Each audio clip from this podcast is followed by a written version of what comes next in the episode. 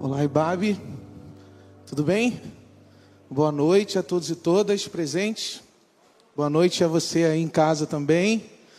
Prazer estar aqui com vocês mais uma vez para dividir uma palavra, repartir do Evangelho com vocês depois desse dia que a gente viveu tanta coisa emocionante, tanta coisa significativa aqui na nossa IBAB. Recomendo a você que não participou das outras celebrações acessar o YouTube as duas pregações, o tempo de adoração pela manhã, a apresentação dos bebês e agora, graças a Deus, nós, os remanescentes do domingo, participando dessa celebração da noite. É, dizem que o brasileiro tem sete superstições clássicas. Não passar por debaixo da escada, por exemplo. Vai ticando aí nas suas práticas espirituais se você é um desses brasileiros que tem medo de passar por debaixo da escada. Uma das outras mais tradicionais é encobrir o espelho se estiver relampeando, ou como dizia minha avó, retrovejando. Não deixar o espelho destapado de forma alguma. Aquela certa, aquela certa dificuldade de se relacionar com um gato de uma certa cor também é uma superstição tradicional do povo brasileiro.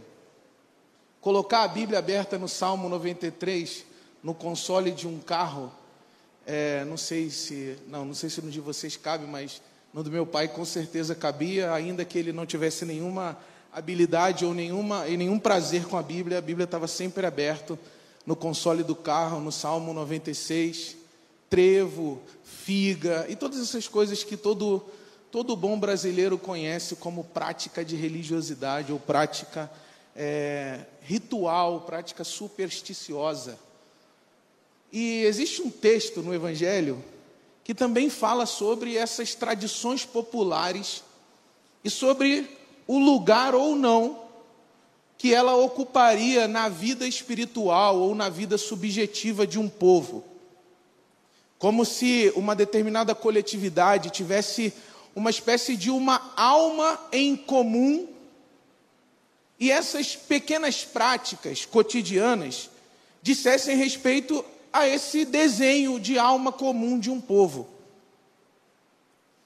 E o capítulo 5 do Evangelho de João, que é o texto onde eu convido você a abrir nesse momento, tem uma conversa sobre uma sobre uma dessas superstições e sobre a relação de Jesus com uma crença popular em sua época, que envolvia uma promessa de cura a paralíticos, leprosos, entre aspas, inválidos da sua geração.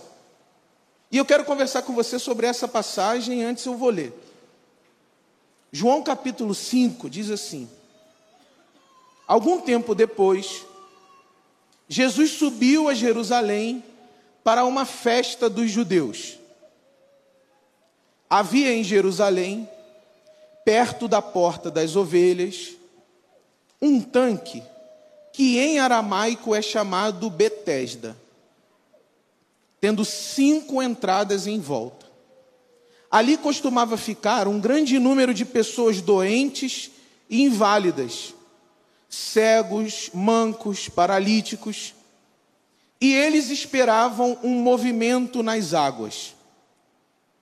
De vez em quando, descia um anjo do Senhor e agitava as águas.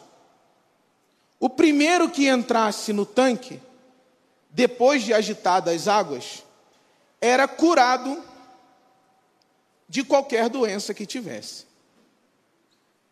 Um dos que estavam ali era um paralítico, fazia 38 anos.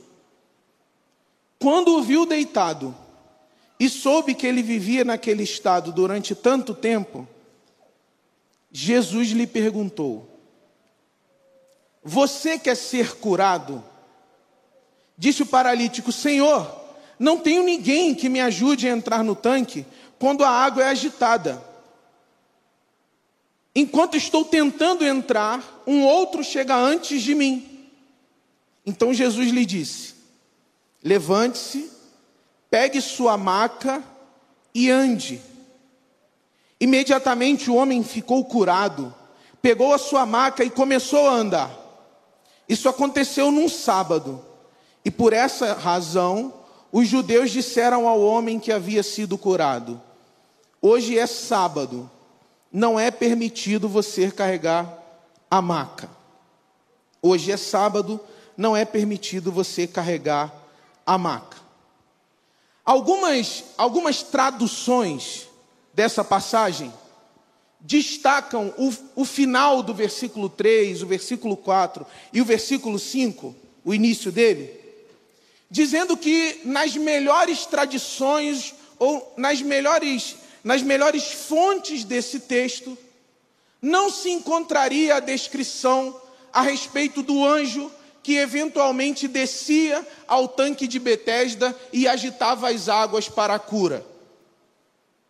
Inclusive, se você tem uma Bíblia um pouco mais recente, como a minha, por exemplo, se você tem uma NVI ou uma NVT, alguma dessas versões mais recentes, você encontra inclusive essa nota aí, dizendo que esse trecho da palavra, que fala sobre a manifestação de um anjo que promovia cura para aquele que entrava primeiro no tanque, que isso é uma inclusão posterior às melhores versões da Bíblia. E a minha pergunta, quando vejo uma observação como essa, é: se nós não encontramos indícios de que uma interpretação dessa natureza acontecia lá onde as fontes originais foram produzidas, por que, que a tradição não simplesmente eliminou das traduções esse tipo de comentário de natureza teológica. Por que não extrair esse trecho, ao invés de colocar uma nota dizendo: olha, não estava lá. Eu vou dar conhecimento para você de que isso aqui se trata de uma espécie de um adendo posterior, mas eu vou deixar aí nesse texto, que é uma fonte riquíssima para a espiritualidade de milhões e de milhões de pessoas. Qualquer bom leitor, digamos, psicanalítico das tradições antigas, diria: se nós não podemos encontrar nos manuscritos mais antigos essa teologia, e nós encontramos ao longo do tempo a inclusão dela, é porque ela serviu para muita gente aplicar uma crença dessa natureza à sua própria espiritualidade. Fato é que não importa se essa passagem estava ou não nos, mais, nos manuscritos mais antigos desse, desse texto, se ela continuou aqui, ela influenciou a espiritualidade de muita gente. Muita gente pensou que a relação entre saúde e doença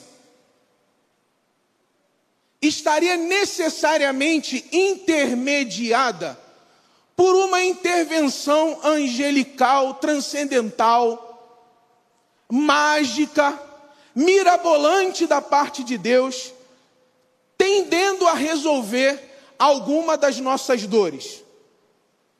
É também por causa de textos como esse que muita gente passou a pensar o sofrimento dessa forma.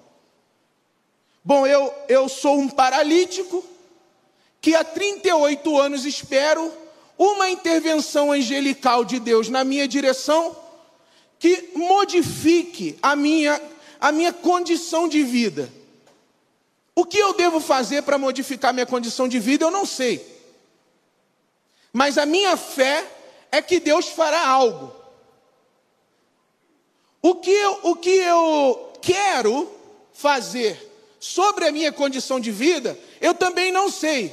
Mas eu sei que um anjo pode descer nesse lugar onde eu espero a cura, agitar as águas e me resgatar do meu sofrimento. Isto é, se eu conseguir pular na água antes de alguém mais capacitado do que eu. O que crenças dessa natureza podem produzir na nossa espiritualidade? Eu lembro que na minha infância, quando descobriram uma artrose super precária em mim, as irmãs de oração da igreja que a minha mãe fazia parte, visitavam a gente toda terça-feira. E elas cantavam lá sobre o meu leito de recuperação.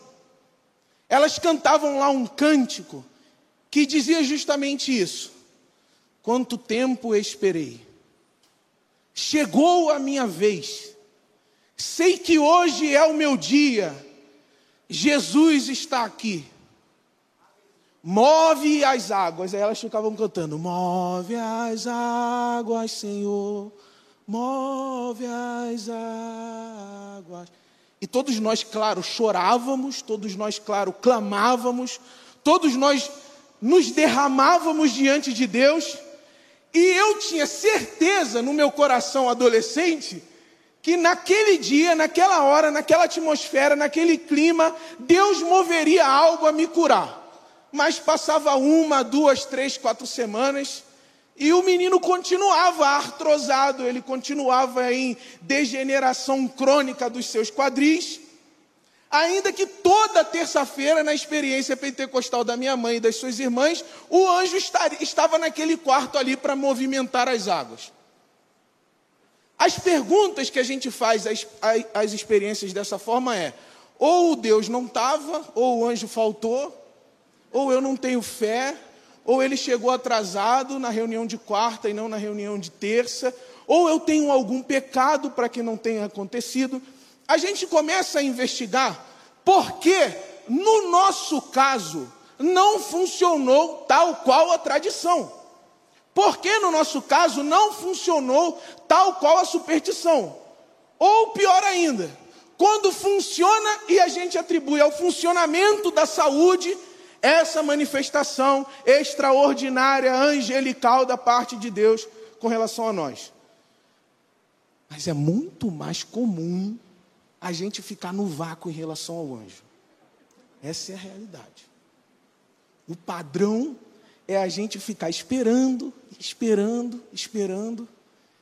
E passam muitos anos desde aquele adolescente de, no, de 13 anos cantando Move as Águas e ou o anjo não veio, ou alguém mais capaz mergulhou antes de mim naquele lugar de renovação e de transformação. A nossa espiritualidade depende desses relances mágicos. A espiritualidade popular no Brasil depende desses encantamentos e no caso da experiência de fé das amigas da minha mãe, se elas não acreditassem daquela forma, elas não tinham uma, uma maneira para lidar com aquele inexplicável, com aquele dado, com aquele mal. O que significa dizer que acreditar no mover do anjo, acreditar no mover da água, pode ser uma experiência perturbadoramente adoecedora mas pode ser também uma experiência de explicação, uma experiência pedagógica para lidar com a própria dor. A questão é, quando a gente discerne se uma superstição nos mantém violentados, adoecidos, alienados da nossa própria vontade e dominados na nossa própria fé, ou quando uma crença popular quando uma ritualidade popular impulsiona a nossa vida. E esse texto, lido dessa maneira que eu estou tentando compartilhar com vocês, pode ajudar a gente a responder isso. O problema nessa cena não é necessariamente as pessoas acreditarem que Deus pode mover algo mágico, algo mirabolante e nos resgatar de dentro de uma experiência de dor. O problema não é necessariamente esse. O problema não é necessariamente a fé das amigas da minha mãe, que fazia com que elas perseverassem toda terça-feira, clamando a Deus sobre o meu corpo. O problema não é necessariamente essa experiência popular. O problema de crer em questões dessa natureza é a gente não saber responder a pergunta: Você quer ser curado? O problema de crer que Deus vai mover alguma coisa na nossa direção e mudar a nossa vida é não saber responder se nós queremos mesmo essa mudança. Porque uma coisa é acreditar que Deus quer transformar algo em nós, outra coisa é a gente conscientemente querer essa mudança e saber responder a essa pergunta. Uma coisa é saber que você crê que Deus pode mover alguma coisa na minha direção e recuperar o meu quadril em degeneração. Uma coisa é você crer nisso. Eu sabia que as amigas da minha mãe, a minha mãe mesmo cria. A questão é: eu quero. Ou, por causa de uma crença, por causa de uma fé, por causa de uma tradição, eu estou alienado da minha própria vontade. Esse é o problema da crença.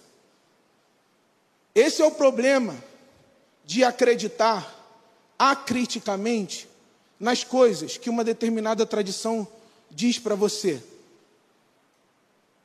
Porque você pode você pode estar acreditando sem querer. Você pode estar confessando sem conhecer a sua própria vontade sobre aquilo. Pior ainda, a crença pode estar sendo utilizada religiosamente para manter você numa posição de paralisia dentro do seu sofrimento. A crença pode estar sendo culturalmente manipulada para manter você 38 anos esperando que finalmente algum anjo desça e, e, e mova as águas em seu favor. Consegue perceber o perigo de ficar 38 anos acreditando que algo pode acontecer, sem nenhuma, sem você se conectar com a sua própria vontade a respeito daquele acontecimento? A crença, esse tipo de crença, sofre de um perigo manter você paralisado, imobilizado, com relação à sua própria vontade. Perceba só o movimento desse texto. Um jovem indo na direção de uma festa religiosa, presta atenção na geografia da superstição aqui um jovem indo na direção de uma festa religiosa, de repente ele faz um desvio no seu movimento e vai parar num lugar chamado Tanque de Betesda. Dizem os arqueólogos que era um lugar de 50 por 100 metros, aproximadamente. Será que é do tamanho desse auditório aqui? Não sei.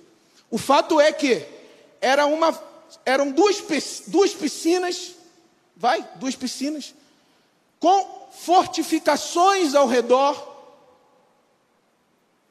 Dentro, essa era uma construção dentro da qual os inválidos, os mancos, os paralíticos, os adoecidos de uma sociedade inteira, inteira se concentravam ao redor da crença. Aquela crença de que um anjo poderia descer e mover as águas era suficientemente poderosa para agregar um conjunto significativo de pessoas que, que, que depositava na, naquele movimento toda a sua esperança. Percebeu que perigoso?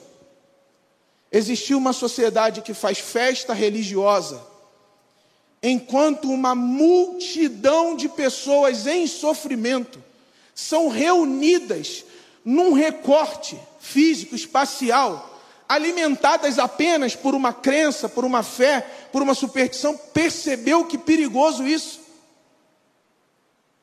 Percebeu como uma crença pode ser governada, pode ser utilizada a manter pessoas dentro imóveis na situação do seu sofrimento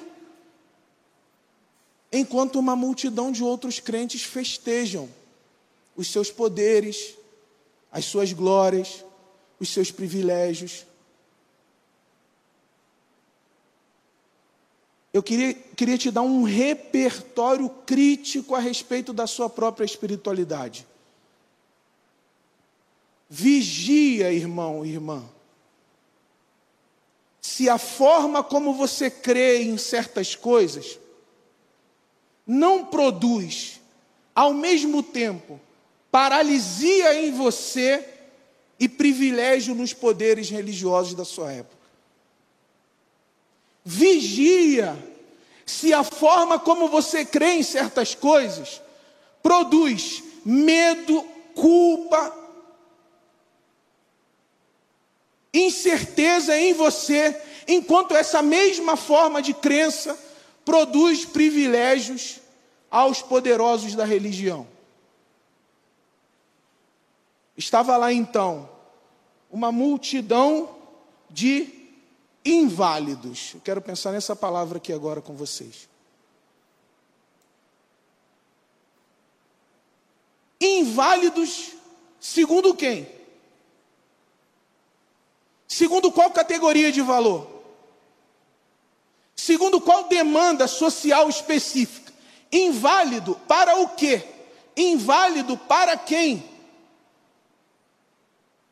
Perceba que ser paralítico, ser deficiente físico, ter uma degeneração crônica no corpo, ou ter uma imobilidade irrecuperável no corpo, não é necessariamente o sofrimento aqui. Sofrimento aqui é ser assim e ter que lidar com uma sociedade que, por você ser assim, olha para você e diz: invalidez, incapacidade, inadequação, inutilidade. Eu lembro a primeira vez que eu fui no INSS pedir uma licença. Caraca, dos anos, você foi no INSS pedir licença? Quantos anos você tem? Fui. Fui. E quando eu peguei o, o laudo, que eu li assim, Estava escrito: inválido B1. Aí eu li de novo: inválido B1. O único B1 que eu conhecia à época era um dos bananas de pijama. B1 e B2, viu, irmãos? era único, único e estava escrito lá, inválido B1. E pensando naquilo, eu vim pedir só uma licença porque eu não conseguia mais andar no meu trabalho e virei um inválido B1. Então, o sofrimento, isso o, Claudinho, o, o Claudinho e o Roberto trabalharam brilhantemente no nosso culto pela manhã. O sofrimento não é o fato de você ter ou um fluxo de sangue, como tinha a mulher, ou uma paralisia, como tem esse homem aqui. Sofrimento é por causa do fluxo de sangue da mulher do Evangelho de Marcos, capítulo 5. E por causa da paralisia, você tem que conviver com um mundo que olha para você e te configura inválido, te configura incapaz. Guarda essa palavra. Pega a visão, como diriam os irmãos. Jesus não é capacitista. E o discurso sobre o milagre em Jesus não, é, não oferece uma cura para te transformar num válido, num capaz, num útil, segundo os critérios de valor de uma sociedade preconceituosa, violenta e alienante. O discurso de cura em Jesus de Nazaré não é necessariamente para dizer para você que o seu corpo estava inadequado antes, que o seu corpo estava inválido antes, e agora eu transformei você num corpo produtivo.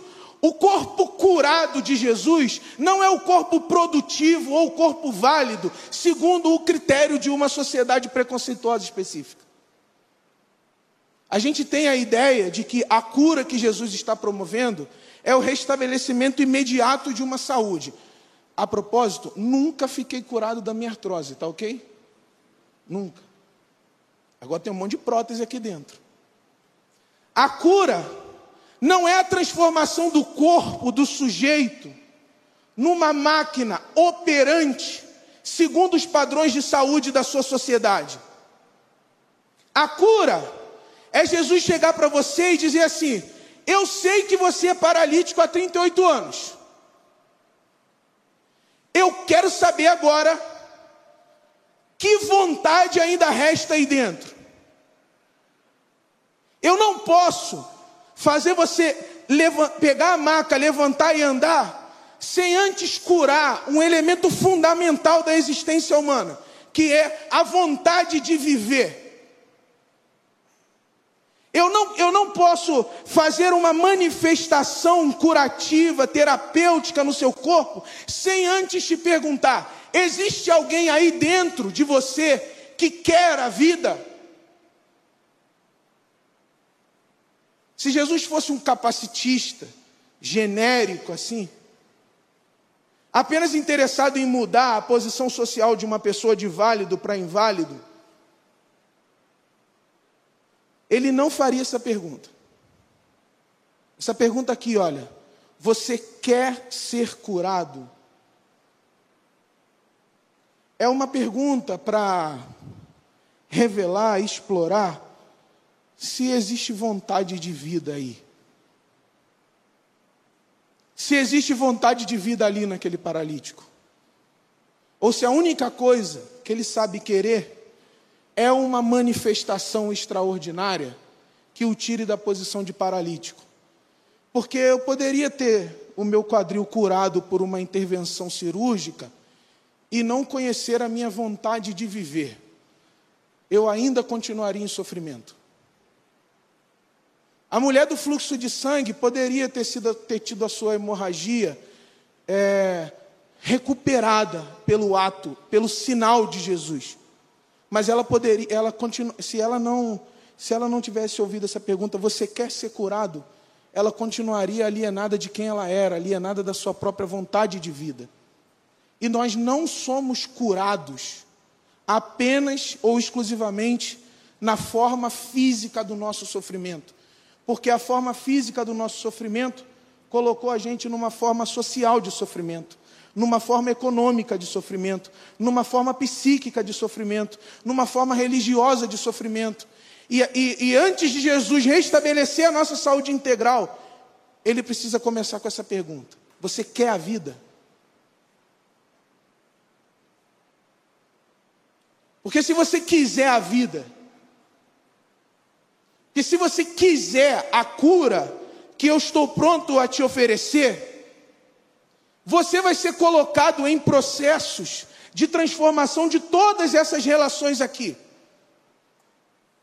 E você vai precisar de muita vontade de vida para chegar lá para o religioso e dizer: inválido coisa nenhuma.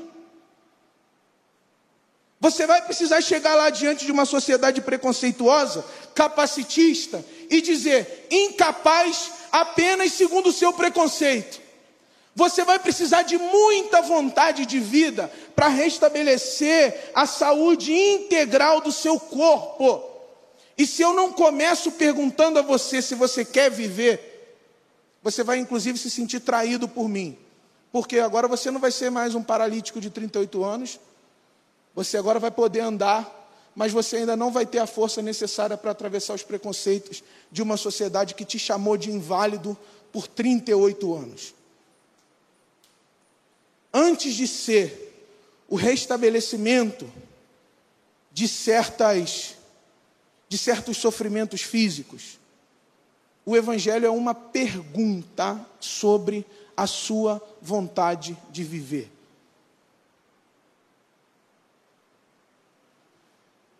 Você espera que pessoas te ajudem?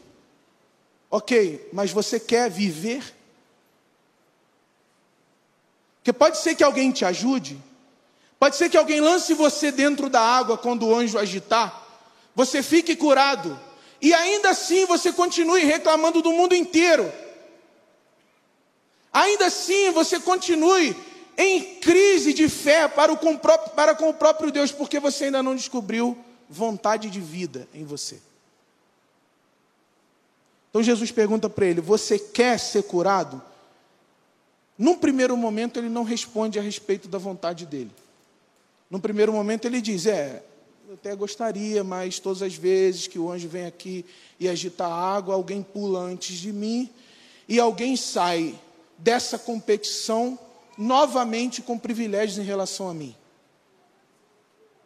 A fala ainda revela nesse, nesse jovem uma dificuldade de se conectar consigo mesmo.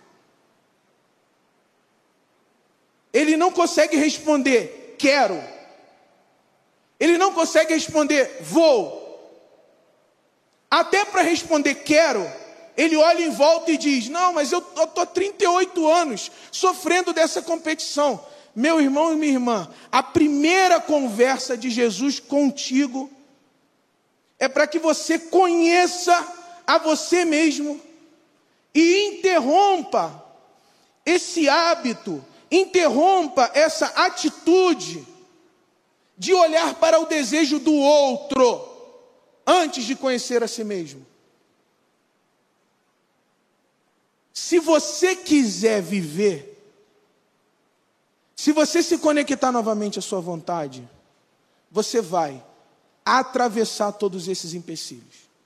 Agora, ponto 2. Repara que Jesus não ajuda o jovenzinho a pular dentro do tanque ao agitar das águas. Jesus não diz assim, ah, já que você está preocupado que ninguém te ajuda, não seja por isso. Eu sou a solidariedade em pessoa, eu sou a bondade em pessoa, vai agitar a água de novo, eu vou jogar você dentro do poço e vai ficar tudo bem. Não. Isso aqui, isso aqui me ensina uma, algo muito importante. Que eu gostaria de compartilhar contigo com toda reverência e com todo respeito. Primeiro, há sim, há sim um discurso terapêutico barra curativo no Evangelho de Jesus. Sim. Faz sentido ter uma relação com esse texto, de modo que ele se conecte ao seu sofrimento profundamente. Faz sentido. Repara, quando a gente lê o Evangelho, está cheio de cena assim. Então é, faz sentido a gente transformar a nossa experiência num vetor para a nossa saúde. Sim, faz sentido. A questão é que Jesus cura mas não com todos os métodos e não com todas as técnicas que a gente gostaria que ele fizesse. Jesus cura. O Evangelho fala sobre cura. Mas isso não significa que ele vai agir essa cura nas formas e nos meios que nós gostaríamos que isso aconteça. Porque nós costumamos atribuir a todo e qualquer movimento aparentemente curativo uma ação de Deus.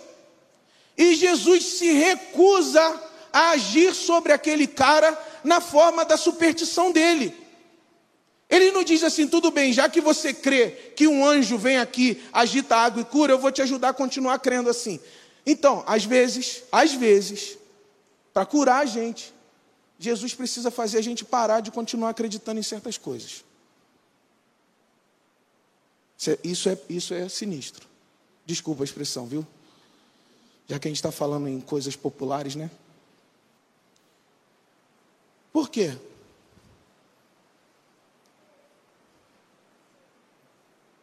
Porque algumas crenças, meus irmãos e irmãs, ainda que produzam efeitos terapêuticos, elas não são suficientes para liberar o nosso desejo e a nossa liberdade na vida. Então Jesus precisa olhar para mim e dizer: dos anjos, eu sei que você está doidinho para se batizar nessa água de anjo. Mas eu não quero concordar com os modos como você quer ser curado.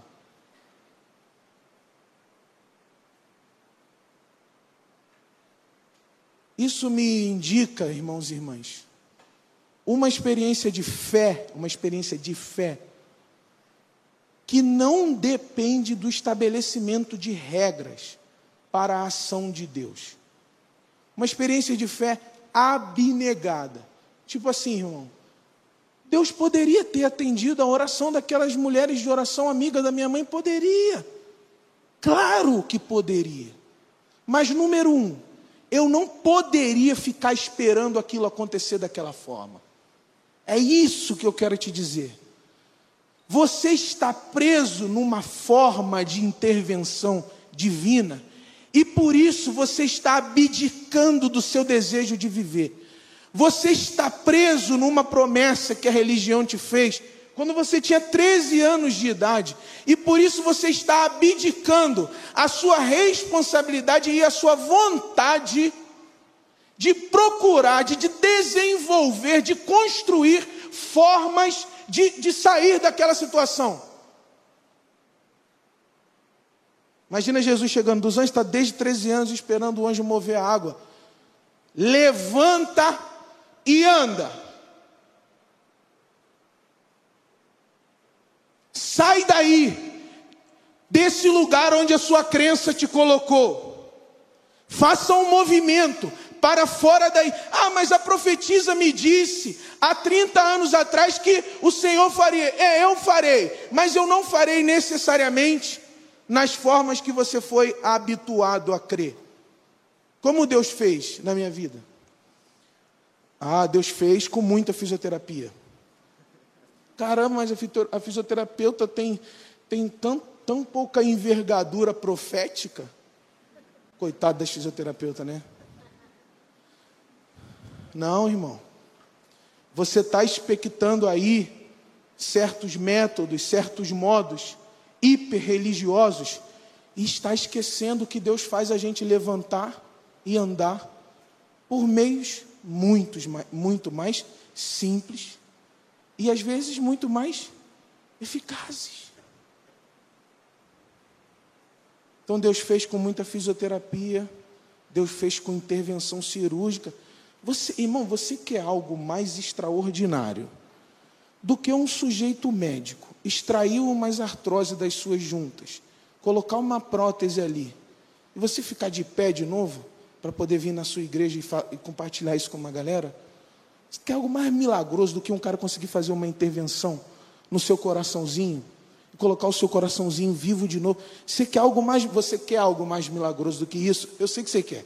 Eu sei que você gostaria de voltar pulando de dentro da água dizendo: "O anjo, eu e o anjo desenrolamos esse BO todinho aqui, nós dois". Eu sei, seria melhor para o seu seria melhor para o seu testemunho, seria melhor para você falar na igreja. As pessoas iam te achar mais especiais do que o, o, o cardiologista. Mas às vezes Jesus fala só desse jeito mesmo, olha.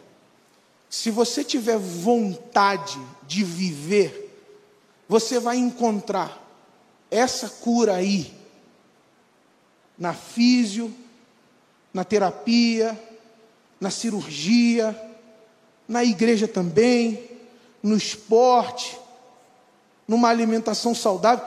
Por quê? Porque você está conectado à sua própria vontade, você sabe responder a pergunta fundamental: Eu quero viver. E o fato de eu querer viver não me permite ficar esperando que a religião manipule os meios, os métodos para a minha cura. Eu não vou esperar. Eu não vou esperar alguém que não tem nenhum vínculo com a minha própria vida ficar me prometendo algo. Eu vou viver contra todos os estigmas, eu vou viver contra todas as exclusões, eu vou viver contra todas as violências, porque há um desejo impulsionando a minha vida. E eu sei que o Deus que fez com que eu reconhecesse esse desejo e me colocou de pé de volta, ele se manifestará em qualquer que seja o método, em qualquer que seja o lugar, em qualquer que seja o encontro, desde que o lugar, o método, o encontro não me aliene de mim mesmo e não roube a minha própria liberdade. Pode ser que você ainda esteja esperando pelo tanque de Betesda. E eu quero, em nome de Jesus, te pedir para você ficar em pé e levantar daí. E parar de condicionar o que Deus pode e quer fazer por você a uma metodologia religiosa, preconceituosa, capacitista, excludente. Levanta daí, recupera a sua dignidade, recupera a sua liberdade, recupera o valor de ser quem você é. Levanta, anda e vai encontrar em Deus e em você mesmo a força necessária para não deixar ninguém mais te chamar de inválido. Inválido. Inválido é o mundo que chama sujeitos de inválido. Incapaz, incapaz é o mundo que chama sujeitos de incapazes. Pecador, pecador é o mundo que chama sujeitos de pecadores. Diabólico, diabólico é o mundo que fica querendo conformar a nossa vida a superstições e crenças que só nos mantém paralisado. Levanta, meu irmão, e anda. Levanta, pega a sua maca e anda. Levanta e ao pegar a sua maca, mostre para você mesmo que você pode criar caminhos de cura da sua própria vida. Em nome de Jesus. Em nome de Jesus.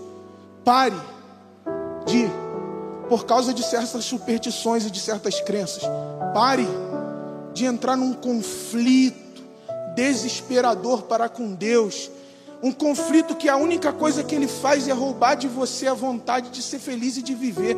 Pare de acreditar em qualquer expressão feita em nome de Deus, que tem por finalidade reduzir a sua capacidade de se movimentar na vida. Pare, pare de se, pare de se abandonar à vontade, à palavra, ao desejo, a, a, ao preconceito do outro. Foque aqui, olha, foque aqui. Foque aqui, porque Jesus está prestes a dizer para você: dos anjos, é de levantar tomar a maca e andar, que é feita a experiência de fé no Messias. Sem esperar na superstição, sem se imobilizar em crenças, mas escutando Jesus dizer: Felipe, ei, o anjo não vai descer aí, meu filho. Felipe, o anjo não vai agitar a água. Mas Felipe, eu estou aqui dizendo: escute a minha voz que diz: levanta daí, pega a sua maca e anda. Jesus querido, fale Jesus, sensivelmente a cada irmão e cada irmã aqui presente. Fale, Jesus. A cada coração aqui presente. E se for o tempo, se for o tempo de, de cada irmão aqui, Jesus, ponha-o de pé hoje. Jesus querido, o Senhor que nos pergunta sobre a vida, nós estamos aqui para dizer que nós queremos sim ser curados e curadas da paralisia, curados e curadas de vãs superstições, curados e curadas de crenças violentas e segregadoras, curados e curadas do preconceito do outro, curados e curadas desse mundo adoecido. Nós queremos ser curados e curadas. Mas estamos aqui agora, Jesus, esperando a Sua palavra, esperando o seu levanta e anda. Fala com a gente, Jesus. Em Seu nome mesmo nós oramos. Amém. Amém. Jesus te diga hoje, nesses dias, E quando você escutar Jesus dizendo: Levanta e anda, meu irmão, levanta e anda, minha irmã, pega a tua maca e faz movimento, faz movimento. Sai daí desse lugar em nome de Jesus. Amém, amém. Deus abençoe vocês. Amém.